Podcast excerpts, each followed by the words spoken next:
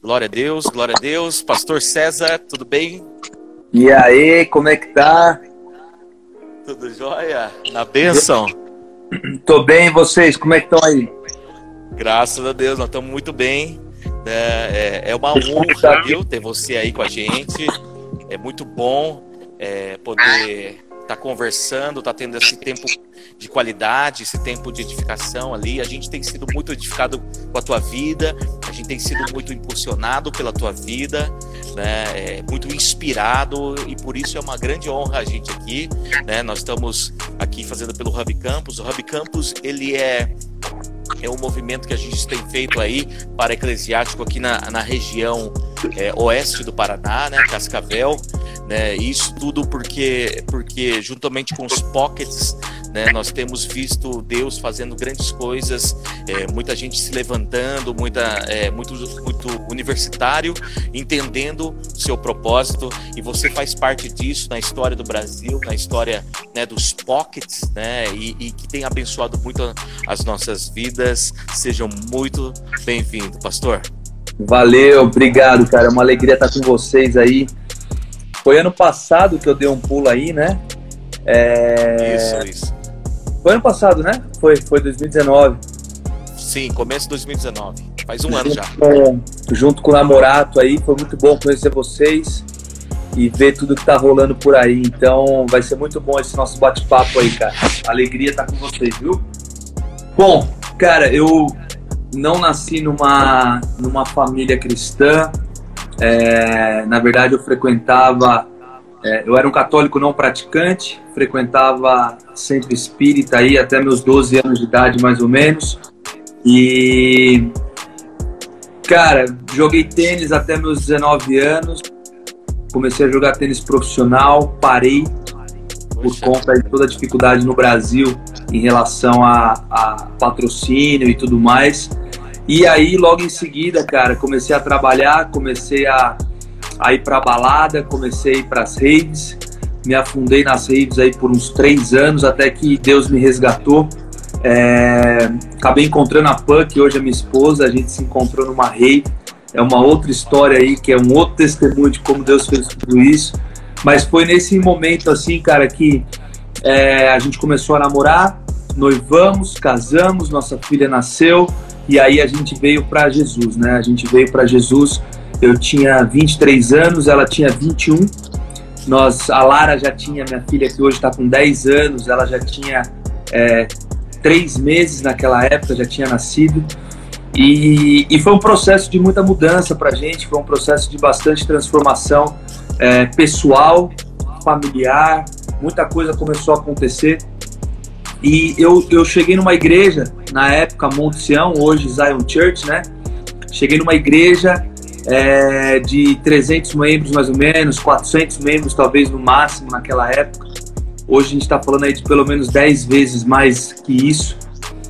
Mas era uma fase da igreja onde é, eu tive a oportunidade aí de, de ser discipulado direto pelo, pelo pastor Teófilo, né, o Theo Logo em seguida fui discipulado também pelo, pelo Esdras, que hoje é meu cunhado. A gente passou por um processo de discipulado, tipo assim, um a um. Eu não entendia nada, cara. Eu nunca tinha lido a Bíblia. Eu, eu, eu não tinha um histórico de frequentar a igreja. Tipo, os meus domingos não, era, não eram na igreja. Então, assim, para mim era tudo muito novo, né? Eu lembro até que no dia que o Theo virou para mim e falou, cara, eu queria fazer um discipulado, eu queria que você fizesse parte. Eu falei, cara, beleza, o que, que eu tenho que fazer? Né? Aí ele começou a me explicar, bom, a gente vai ler a Bíblia junto, a gente vai ter umas reuniões semanais, a gente vai orar, vocês vão viajar comigo é, e eu vou ensinar sobre o reino de Deus para vocês. Eu falei, beleza, vamos embora. E a gente começou a viver isso, né? E, e, nesse processo, cara, era também uma fase do Dunamis, que o Dunamis estava num crescimento muito grande.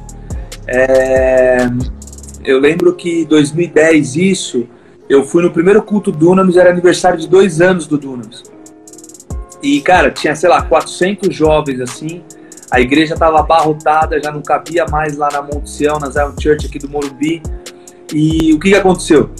É, depois de um tempo eu comecei a me envolver com o Dunamis também, porque estava tudo conectado. Naquela época o pastor Teófilo ele era o pastor de jovens da, da, da igreja. pastora Sara, né, a mãe dele, ela, ela que estava tocando a igreja, né, à frente como pastora sênior.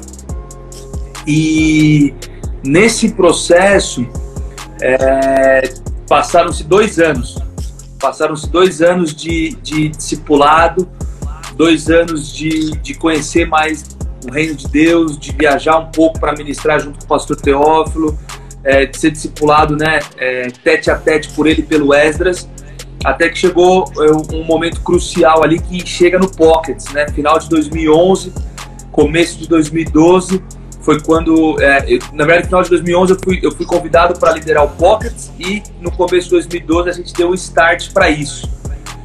E, e, foi um processo para mim que eu conto bastante disso no livro, né? Campos em Chamas também já fica a dica aí para você é, se você não leu, leia. Se você leia. faz parte de um Pocket, é muito importante você conhecer a história do Pocket. Eu e o Felipe, é, nós escrevemos esse livro aí ano passado, né? Nós lançamos ele ano passado contando toda a história do Pocket, o nosso testemunho pessoal também, como que Deus resgatou e o que Deus quer fazer nas universidades. E cara, foi foi tudo muito louco porque se você for acompanhar aí a timeline que eu te falei, eu tinha dois anos de conversão, né? Eu, eu, eu tinha esses dois anos de conversão e, cara, Deus me chamou para fazer isso.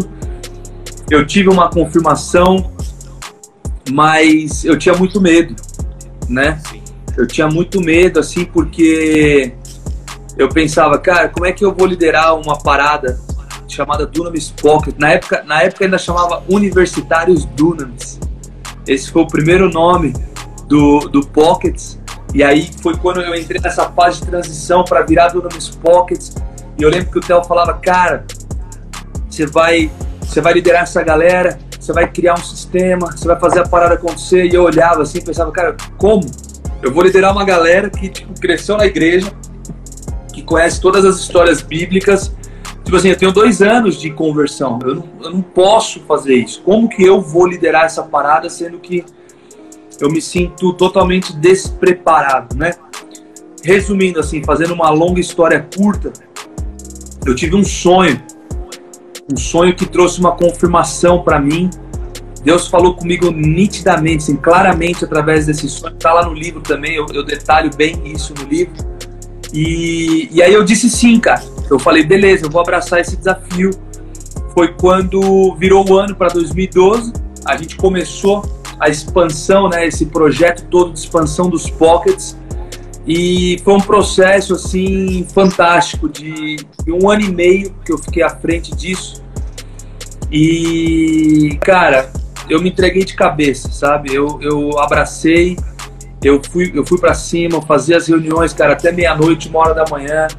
Eu, eu acompanhava os líderes toda semana, reuniões online com a galera para saber como é que estava, dar direção, orientação. Enfim, a gente foi implementando alguns processos, né? A gente foi colocando os retiros de treinamento. Nunca tinha feito um retiro na minha vida. Eu lembro que, cara, no primeiro retiro, eu não levei nem garrafa d'água. Tipo assim, eu, eu, nunca tinha feito um retiro, cara. Então, tipo, que, eu levo? Não levei projetor cheio de apresentação para mostrar para a galera e não levei projetor. É, ainda bem que eu tinha aí umas pessoas que me ajudaram e, e, e levaram, mas cara, foi muito bom, foi muito é, é, incrível viver tudo isso e foi assim, cara.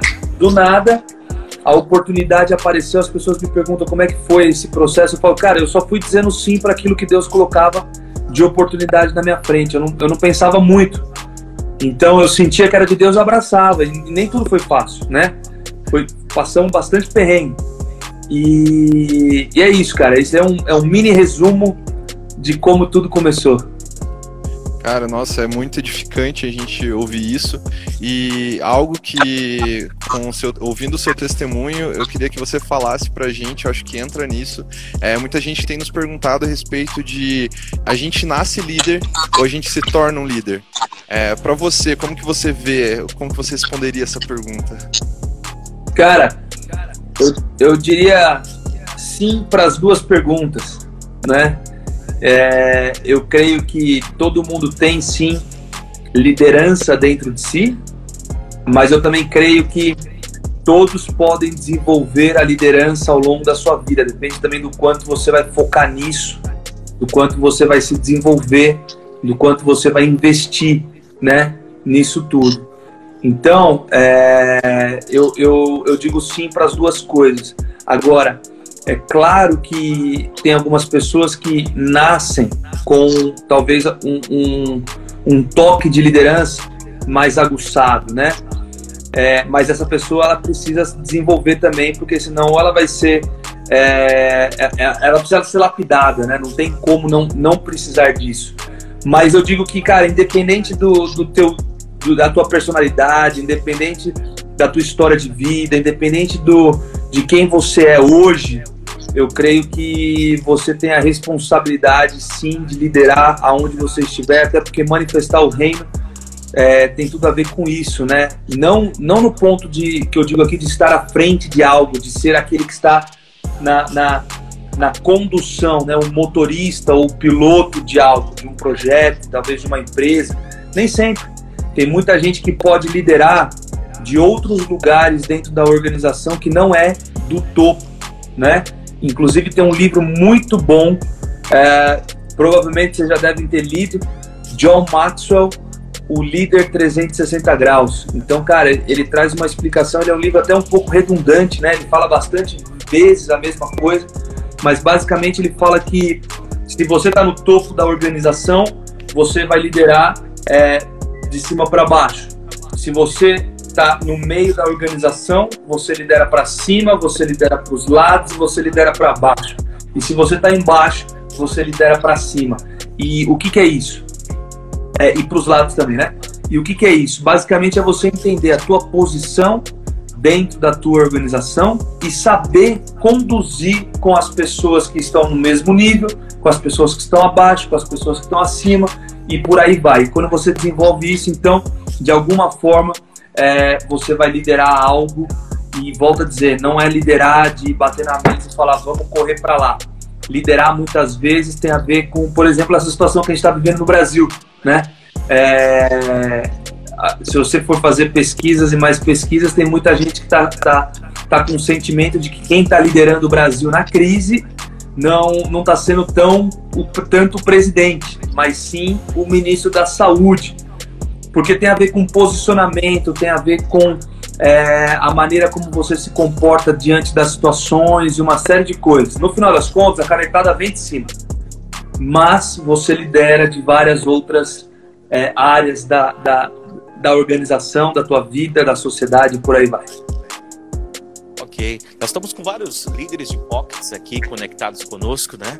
Da, da região, Boa, um abraço para todo aí, mundo né? aí, que é Pockets, que é Hub é, todo mundo que faz parte do Mover Universitário aí, um forte abraço para vocês. Maravilha. Então essa, esse pessoal ali tem, ele é, é, um pessoal que se despertou há pouco tempo. A maioria deles, há pouco tempo, é, se despertaram para, para uma postura, né, um posicionamento é, de liderança. Né? E é muito bom é, ouvir né, acerca da, de uma liderança que, né, que você falou, que não depende da tua posição hierárquica. Né? E a, a, às vezes a gente, né, as pessoas pensam em liderança é, tanto como, como, autoridade, autoritarismo, posição, né, e também como carisma, né, é, confundindo liderança com todos esses aspectos que, que às vezes são bons, né, às vezes ajudam, às vezes é, trazem uma certa evidência, porém é, é isso não é, é de fato é, liderança, né? Então uhum. eu queria, eu queria ouvir, né, de você, pastor, né, o que é liderança para você e como você tem é, despertado né, é, a, a, liderança na vida dos seus liderados, né, na vida das pessoas que você influencia diretamente. Tá. Bom, primeira coisa que eu acredito é, sobre essa questão de, de, de liderança é que líder ele não líder ser líder não é posição é, ser líder não é título e ser líder também não é fazer gestão, tá? Eu, eu acredito que, primeiro, líder ele tem seguidores. E quando eu falo seguidores, eu não estou falando de é, quantas pessoas estão aí te seguindo na internet, porque tem muita gente aí que está bombando de seguidor e não é líder. Não é isso que eu quero dizer. Tô falando de seguidor, por exemplo, Jesus, né? Jesus ele tinha os seus seguidores. Você vê que tinham ali os discípulos, tinham é, a própria Bíblia fala sobre isso. Muitos o seguiam, ou seja, o, o líder ele tem seguidores e, e se você é, olha para a tua vida e você é casado e você tem família e tudo mais, você vai olhar, cara, a tua família precisa estar junto com você. Então, será que você consegue liderar, né, a tua família? Eles estão te seguindo? Começa por ali. Segundo, na tua organização, você é aquele que consegue mobilizar pessoas para que uma, uma, uma visão se torne realidade, que é a segunda coisa. Eu creio que líder consegue transformar a visão em realidade. Então, é, é, vamos lá. Cara, a gente está sonhando aqui na nossa organização em fazer um futebol de terça-feira. Será que você consegue ser aquele cara ou aquela pessoa que consegue influenciar, liderança e influência, né? Será que você consegue influenciar pessoas ao teu redor para, cara, a galera desmarcar os compromissos que tiver, seja lá o que for, na terça-feira, e, e, e, estar lá com você e, e jogar bola, e não só por você, né? Porque senão também vai virar uma idolatria. Mas eu digo no poder da mobilização, né? Então, líder, ele, ele tem seguidores, líder, ele consegue transformar a visão em realidade e líder exerce influência sobre outras pessoas. Então, se você for ver, a liderança ela tem mais a ver da, com a atitude da pessoa do que é, com técnica mesmo em si. Claro que você pode aprender muita coisa, eu sou super a favor de você fazer cursos, é, se aprofundar mais em tudo isso. Eu mesmo já fiz vários cursos de liderança. É, cara, já, eu já investi uma grana nisso, já fui fazer curso fora, nos Estados Unidos tudo mais. E eu acho muito bom você fazer isso. Mas é, se, você não, se você não tiver atitude diante da técnica, de nada adianta o conhecimento técnico. Então, você precisa ter atitude para é, é, realmente exercer essa posição de liderança. Uau, pastorzão. O pessoal está perguntando aqui: como saber se fui chamado para ser líder? Cara, você já nasceu para ser líder. E quando eu falo você já nasceu para ser líder, é, é, diante do que John Maxwell fala no Líder 360 Graus, é diante do que você tem que fazer na tua vida, você precisa liderar a tua vida. Vamos lá, falando de quarentena você tem que ter hora para dormir, você tem que ter hora para acordar, você tem que ter é, o teu cronograma do dia, o que é que você vai fazer, sabe? Não, não, não passar o dia inteiro lá sem fazer nada e de repente de noite lembrar de alguma coisa e sair fazendo. É home office, não é férias. Tem uma série de coisas nesse processo que você começa com essas pequenas atitudes né, na tua própria vida. Então, se você não consegue ter essas atitudes na tua vida, é, é, é difícil você também liderar a vida de outras pessoas você precisa ser o exemplo, né? O líder é aquele que dá o exemplo. Então, é, eu digo para você, cara, você, já carrega isso dentro de você. Talvez você só precisa descobrir que você carrega isso, né? E, e eu acho que uma coisa importantíssima, muito importante, não fique se comparando com outras pessoas. Porque eu acho que é aí que mora a maior dúvida das pessoas é, em relação à liderança porque elas veem líderes que estão, por exemplo, liderando a igreja brasileira. Você pega aí, hoje a gente tem vários nomes de grandes homens de Deus e mulheres de Deus que estão liderando a igreja brasileira, né? Você pode citar aqui, cara, você tem o, o Theo, você tem o, o Pastor Lipão, você tem o, o Felipe Valadão, cara, você tem Fred Arraes, você tem é, Igor Juncker, cara, você tem é, uma galera que está pautando a igreja brasileira. Legal. Eu podia passar aqui uma lista gigante. Agora, é, se você olhar para essas pessoas e se comparar com essas pessoas, você vai se colocar numa posição onde, é, pô, como é que eu vou fazer para chegar nessa condição e estar nessa mesma posição que essa pessoa? Não, não tem a ver com posição. Lembra do que eu falei? Não tem a ver com posição, não tem a ver com título. Talvez Deus está te confiando uma outra coisa na tua mão. Talvez Ele não está te confiando dessa forma como é, essas tuas referências. Você tem um outro propósito de liderança. Você tem um outro, talvez, tua, talvez Deus te chamou para liderar uma igreja de 300 pessoas, e glória a Deus, uma igreja de 100 pessoas, cara, glória a Deus. Só seja fiel àquilo que Deus colocou na tua mão. Seja inspirado pelas pessoas, aprenda com a liderança, com a liderança dos outros, mas não se compare. Porque a partir do momento que você começa a se comparar, você perde a noção de, de chamado, e uns são chamados para uma coisa, outros para outras coisas. Uns precisam liderar grandes movimentos, outros precisam liderar pequenas igrejas. O importante é você estar à frente daquilo que Deus te colocou. E eu acho que isso daí também quebra muito essa questão. Ah, será que eu nasci para liderar ou não e tal? Cara, nasceu. Nasceu porque Deus nos chamou para quê? Para governar sobre a terra, né? Deus nos, nos ordena é, é, liderar, é, é, nos ordena, cara, frutificar, multiplicar, tomar conta da terra, sabe? Então, é, a gente podia ter um momento teológico aqui só para falar sobre liderança, mas eu vou resumir. Sim, Deus te chamou para liderar.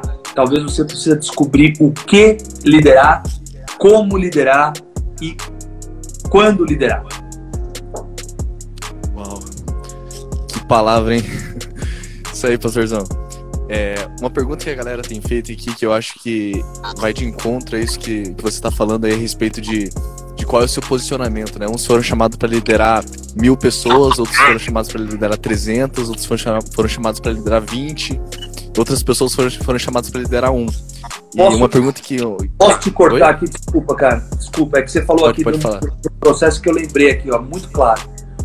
Êxodo 18. Êxodo 18 Moisés está recebendo é, é, o conselho do Jetro, que é o sogro dele.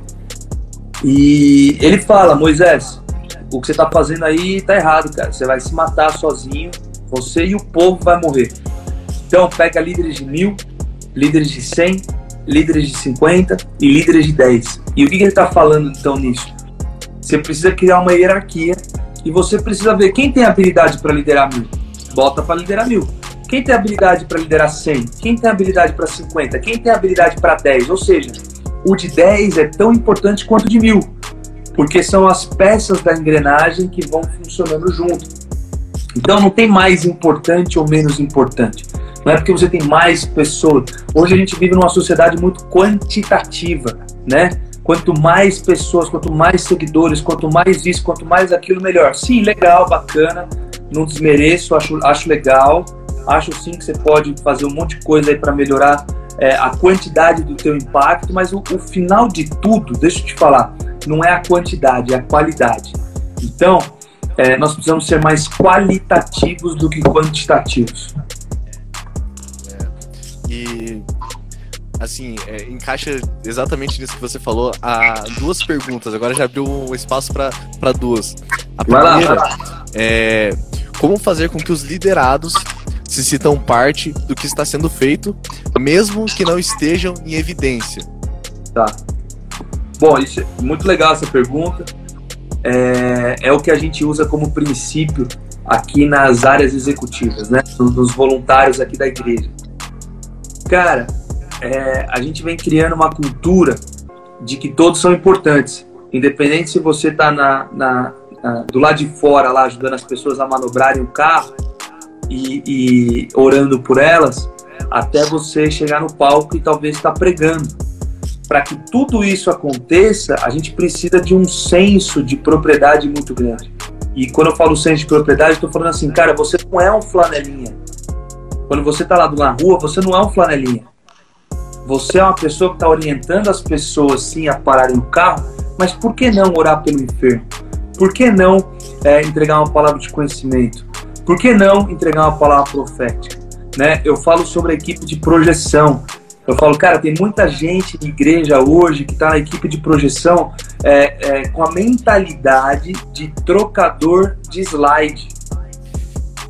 E os caras não são trocadores de slide, eles são facilitadores de adoração. Cara, você acorda motivado, 7 horas da manhã no domingo, para falar: o que você vai fazer hoje? Eu vou pra igreja. Fazer o quê? Trocar slide. É desmotivante, cara. Mas tem a ver com o mindset, tem a ver com a, a maneira como você vai é, programar a tua mente para pensar. Então você pode encarar isso como um trocador de slide, você vai ficar lá assim, ó, trocando slide. Aí sabe o que acontece? Quando, to... quando entra a música errada, você fica trocando slide, aí você se perde, aí você tira tudo e vira uma bagunça. Você está quebrando a adoração. Agora, se você acordar com uma mentalidade de eu sou um facilitador de adoração, eu tô lá para facilitar a adoração de todo mundo. O que que acontece? Eu acabei de mudar simplesmente a forma desse cara pensar, né? Então ele não é só um trocador de slide, ele é um facilitador de adoração. Agora olha comigo a responsabilidade que tem, olha o peso, né? Trocador de slide e facilitador de adoração. Caramba, se eu pisar na bola, né? Um, um trocador de slide que pisa na bola, ele ele pisou na bola. Um facilitador de adoração que pisa na bola, ele quebra a adoração de todo mundo. Né? Ele, ele, ele, e é horrível você chegar num culto, cara, você não conhece a letra da música e o cara não acerta o slide, ele vai e volta fica aquela bagunça tá todo mundo cantando e você tá perdido. Então, eu acho que para você trazer as pessoas para esse senso de propriedade, mesmo elas não estando é, na linha de frente, aparecendo com o microfone, cantando, tocando, pregando, seja lá o que for, é você trazer um senso de propriedade para aquela pequena função que faz toda a diferença no meio da ação. E tratar muito bem quem vai subir no palco para pegar um microfone. Porque é, senão você vai valorizar mais o palco do que os bastidores. E todos são importantes. Você tem que balancear muito bem. Respondi? Caraca. Respondeu muito ainda, vai muito. Eu gostei dessa parte que você falou da reprogramação, né? Na parte do mindset. A partir do momento que o cara tira essa mentalidade de que ele veio só para trocar slide para um facilitador de adoração, cara, mudou tudo. É um, são dois extremos muito, assim, que dá para diferenciar muito, né? E a partir disso o cara toma uma atitude de, de realmente partir para um lado de excelência, né? E com isso é uma cadeia, né? A letra da música para trocar o slide certo. Ele corrige se tiver um erro de português, porque ele não quer que as pessoas vejam que tem um erro de português. Ele coloca os créditos da música. Ele, sabe, enfim, ele tá pensando qual que é o próximo programa que tem que estar tá lançando aí de, de Pro que eu tenho que fazer uma atualização. Enfim, ele tá pensando num novo fundo que ele pode colocar. E aí você vai fomentando tudo isso e colocando essa essa responsabilidade, né, para a pessoa que está lá. Então você muda a maneira de pensar. Top. Pastor, é, esses dias eu estava assistindo uma live tua, você comentando um pouco sobre os voluntários da Zion Church que participaram no, do Descend, né? De toda a organização, de todo o uhum. empenho deles, né? É, não apenas só no Descend, mas no culto de domingo de manhã. Você mesmo falou que eles estavam esgotados, né? Fisicamente, mas no espírito você via a alegria deles. Mas a respeito da parte assim da, da, da estrutura da, da, liderança de vocês, a base, pilares, fundamentação de liderança. Essa tá. base, ela é usada para todas as gerações ou ela se enquadra entre, por exemplo, um, um pré-adolescente, um adolescente, um jovem, um adulto? Tá. Desculpa agora. De qual base que você está falando? Só para eu entender aqui para poder te responder direito é, a base, assim, ó, a, a, um pouco da, da fomentação de, de cultura de vocês, alguns princípios, assim, primordiais que tá. vocês usam aí como tá, base. Os princípios Se que elas... a gente usa, geralmente, é, são princípios comuns da nossa igreja. Então, por exemplo, conforto e confronto. São, são questões que toda a nossa igreja fala qualquer lugar que você chega lá e pergunta para um líder o que, que é conforto e confronto, o rio da cultura, né, as duas margens do rio, conforto e confronto, todo mundo vai saber. É, ou no mínimo deveria, né? Porque é algo que a gente fala muito. Então é uma coisa muito comum no nosso meio. É, quando a gente fala de três T's também, né? Tempo, talento, tesouro.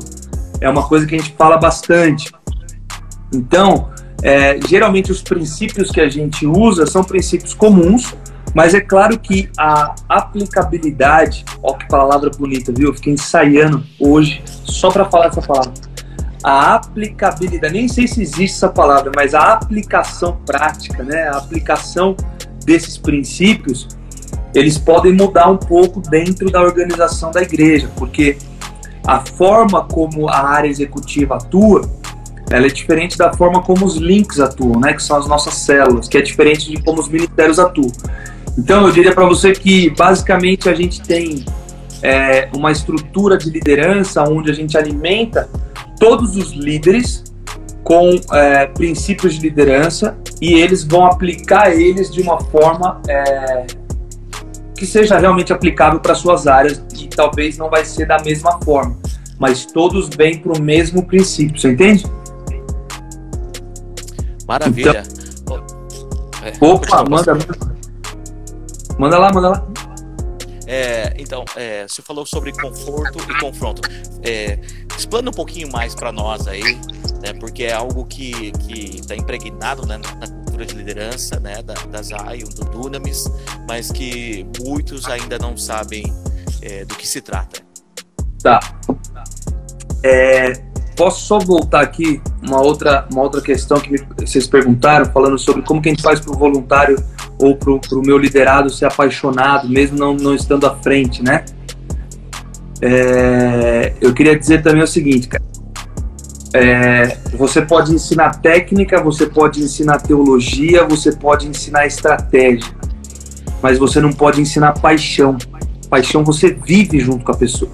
Então você tem que ser tão apaixonado por aquilo que você faz que as pessoas vai, vão, vão olhar para você e vão ser apaixonadas também, independente de, da posição, ela tem um coração apaixonado. Então, é, um, um bom líder é aquele que vai mobilizar a sua, a sua equipe, independente da função. Se tem um, é, é, é aquela coisa, será que a gente consegue fazer para a audiência de um? Né? Esses dias eu fiz uma live com um amigo meu que tem um canal aí de, de sertanejo. Ele tem aqui um. No Instagram, cara, ele tem um, um, um canal de sertanejo e bomba, tem um milhão de pessoas. E a gente fez uma live para falar sobre paz, justiça e alegria, né? E a gente tentou começar essa live sem ser muito crente, né? Tentando tipo conectar com todo mundo e no final a gente já tava fazendo apelo para Jesus, para aceitar Jesus. E o que, que aconteceu? É, foram, foram, acho que duas ou quatro pessoas, eu, eu, eu, não lembro agora, mas não foi um número gigante que aceitou Jesus, mas foram duas ou quatro pessoas. E eu lembro que eu terminei, eu fiquei pensando, eu falei, caramba, é, podia ser mais gente, né? É um canal tão grande que, poxa, podia atingir mais pessoas. E o Espírito Santo me confrontou com essa frase que eu tinha anotado nas minhas anotações aqui no meu computador. Será que a gente consegue fazer para audiência de um? E, e é isso, acho que é esse coração. Se você tem um coração para audiência de um, você vai pegar fogo, independente do tamanho, independente do, do, do, do quantitativo. Você vai focar no qualitativo. Um tem festa no céu. Então, meu amigo, valeu a pena. Seja apaixonado. É, agora, falando aqui, né, sobre conforto e confronto.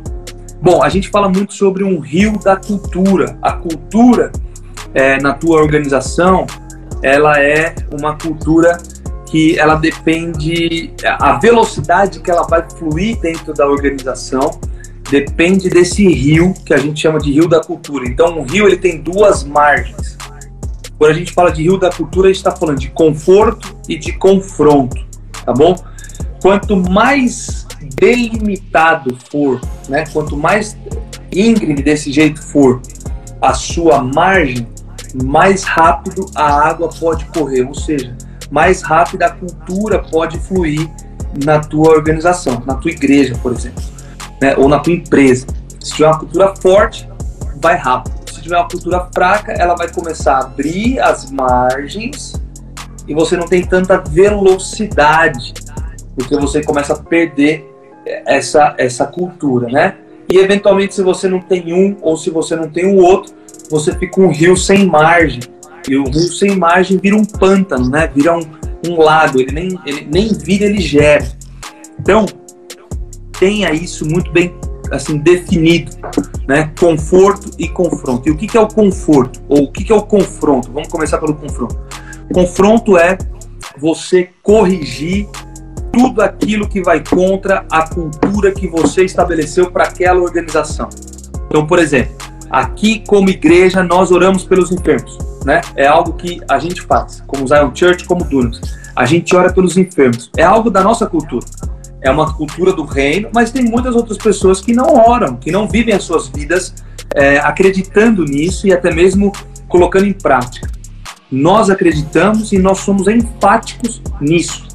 Então, quando eu vejo alguém entrando na igreja com uma dor de cabeça, por exemplo, e a primeira reação da minha equipe de voluntários é tirar um Dorflex da bolsa, é tirar uma, um Advil, é tirar uma Neusaldina, eu preciso confrontar essa decisão. Não que nós não acreditamos nos remédios, presta atenção. Não significa que nós não acreditamos nos remédios, não significa que nós não acreditamos na medicina. Muito pelo contrário. O que eu estou falando aqui é qual é a reação, a primeira reação da tua equipe? É buscar medicina ou é orar pelos enfermos porque nós acreditamos que os enfermos podem ser curados? Então, eu preciso confrontar a minha equipe em amor, né? O confronto sempre em amor. Então eu preciso confrontar a minha equipe e trazer o princípio. Qual que é o princípio? Jesus disse na grande comissão que nós vamos por todo mundo pregar o evangelho a toda criatura tarará, e impor as mãos sobre os enfermos e esses serão curados. O ministério de Jesus foi uma das partes né, do ministério de Jesus foi cura. Então, se nós temos que ser como Jesus e ele fala para a gente fazer isso, nós vamos viver dessa forma. Pessoal, guarde o Dorflex, vamos orar. E aí eu dou o exemplo, confrontando aquela situação. Então, tudo que vai contra a cultura, é claro que eu dei um exemplo bem simples aqui, mas tem vários outros muito mais complexos. Mas é só para entender o que é o confronto.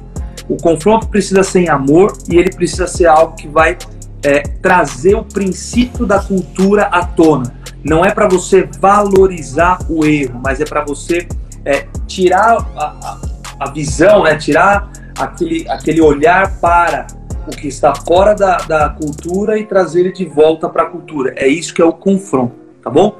É a mesma coisa quando Deus nos confronta. Vamos lá, em pecado, por exemplo. Quando Deus nos confronta em pecado, Ele está falando o que para gente? Tira, e Ele sempre nos confronta em amor, não é verdade? Então, Ele está falando o quê? Tira os teus olhos do que você está colocando e volta os teus olhos para mim, que é o que verdadeiramente importa. É impossível você olhar para Deus e você continuar pecando naquilo que estava pecando. Por quê? Porque ele, ele, não, ele não tem pecado. Então, se você está próximo, íntimo, você vai começar a se desviar daquilo que você não tinha que fazer, você vai voltar a fazer o que você tinha que fazer. Você está sendo confrontado por Deus. E o conforto, o que é o conforto?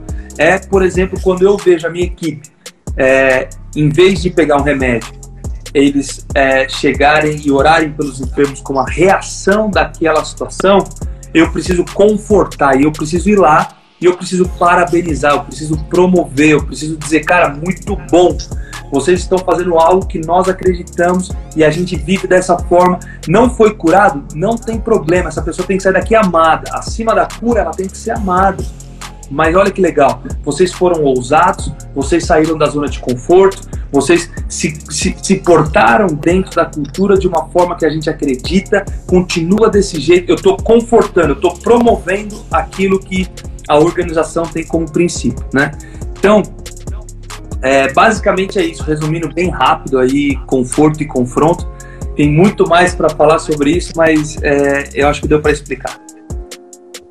Glória a Deus. Top demais, top demais. É uma aula, né? E é uma injeção de, de, de, de motivação espiritual, né? De visão para as nossas vidas. É, a gente tem muita coisa, né?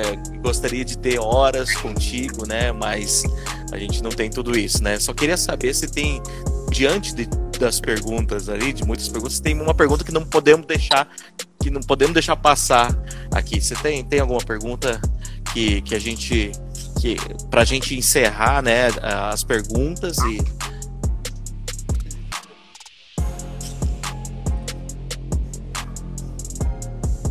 Tá.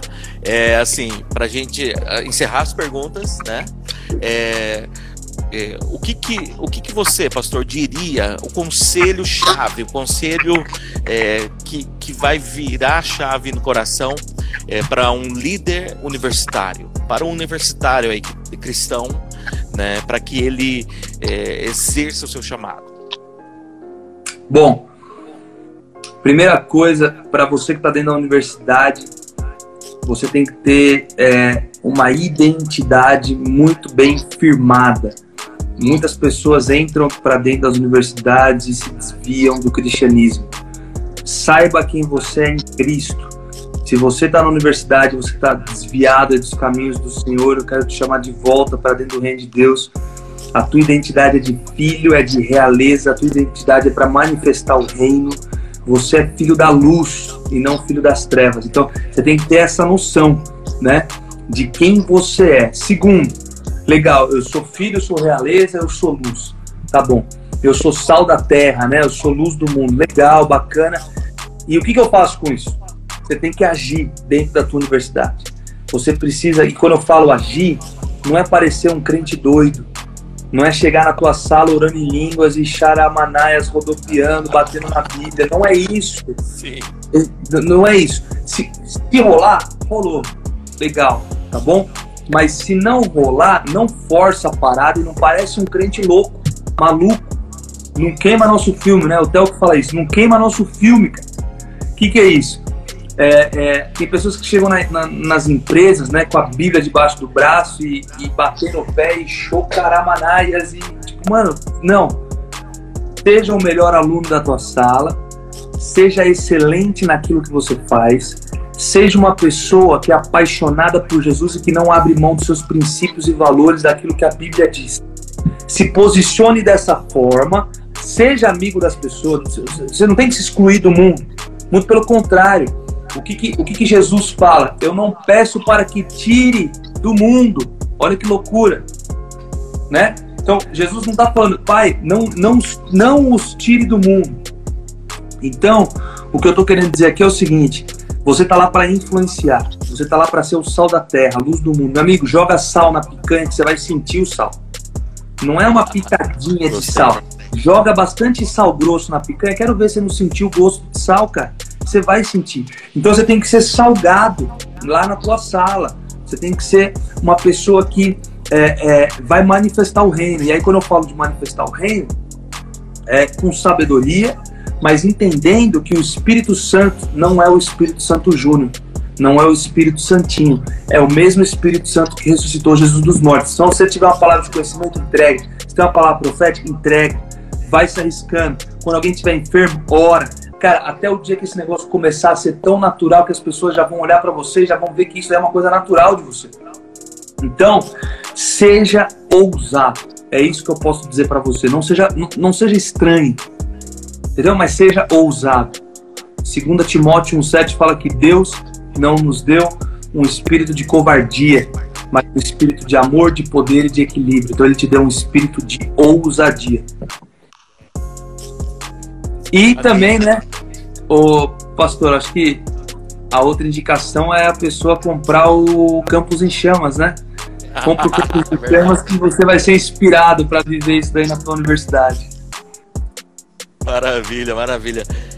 Cezão, obrigado, viu? Obrigado. É, é um privilégio enorme a gente estar tá conversando contigo. A gente se conheceu Valeu, aí, muito... não, não por muito tempo aí, mas assim, o nosso carinho é muito grande por você, nossa admiração, né, pela tua, pela tua, tua liderança, tua influência aí na nação brasileira. É, esteve conosco, né, aqui lançando o livro, né, no, o livro da Tour Campos, Campos em Chamas, né? E foi uma noite assim fantástica. Foi uma, foi uma noite que, que, que deu um ponto inicial, né, um start em, em algo muito grande aqui na, nas universidades de Cascavel. Tanto é que nós continuamos com essas noites de avivamento naquela universidade onde aconteceu, né? Quero que você saiba disso, porque é, a tua presença, a tua vinda aqui do Namorato, né? E assim também é, vários outros do Dunamis, né? Que vieram aqui. Caissara veio aqui, né? O, o Paulão, né?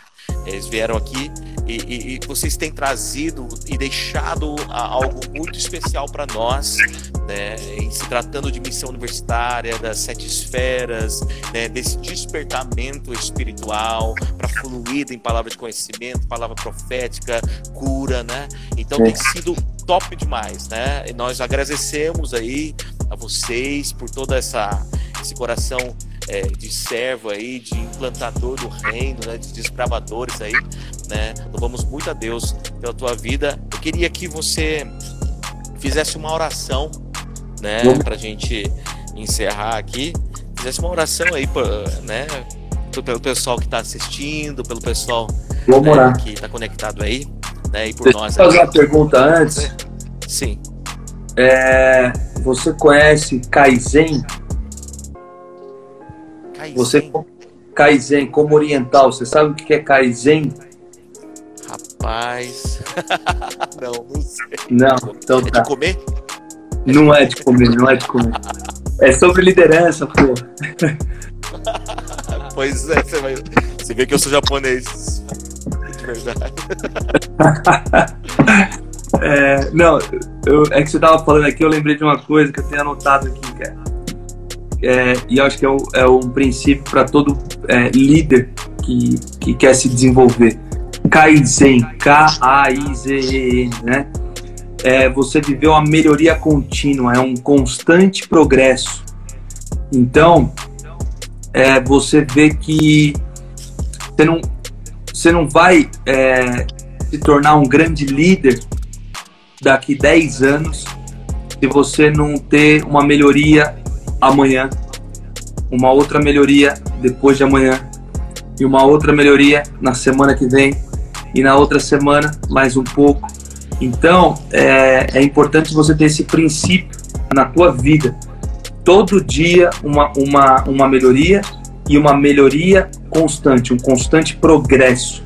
Isso é muito importante é, é, numa mentalidade de líder, né? Então, em tudo você aprende, tudo é um ensinamento. É, como diria aí Pablo Marçal, pega o código e segue em frente. Beleza? Maravilha, maravilha. Senhor, muito obrigado por essa live. Obrigado por esse tempo aqui de, de compartilhar um pouco sobre o reino, sobre liderança. Obrigado, Pai, por esses irmãos que estão lá no, no, no Paraná, eles estão causando transformação naquela região. Eu oro em nome de Jesus para que eles tenham mais ousadia, portas abertas, mais favor também para eles levarem, Pai, salvação, cura, libertação para as pessoas. Obrigado por cada um que está aqui, talvez dentro do Brasil, fora do Brasil, de outros estados, de outros países, que eles também sejam impactados. Que lá no Paraguai, o Josias também seja tremendamente impactado para levar o teu reino, o teu amor para as pessoas que em todas as nações, Deus, os líderes possam se levantar dentro das universidades para realmente manifestar pai, sobrenatural, manifestar cura, sinais, maravilhas, mas acima de tudo, manifestar o teu amor que toca os nossos corações, transforma as nossas vidas, em nome de Jesus. Amém.